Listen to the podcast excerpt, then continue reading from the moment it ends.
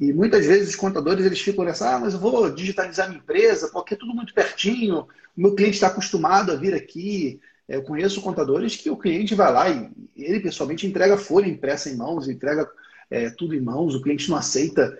É, na verdade, o próprio contador não, não, não se comprometeu nessa transformação digital. E vocês é, fizeram isso, né? Tanto é que só foi possível lidar nesse momento de afastamento porque vocês usavam plataformas digitais, você já tinha uhum. essa mentalidade de ter uma empresa contábil sem papel. E isso deixa vocês muito na frente, né? enquanto muitas empresas de contabilidade que estão nas cidades menores ainda estão vivendo um modelo de negócio da década de 80, da década de 70, uhum. que é papel para lá, papel para cá, uma redigitação enorme e um baixo valor agregado para o cliente.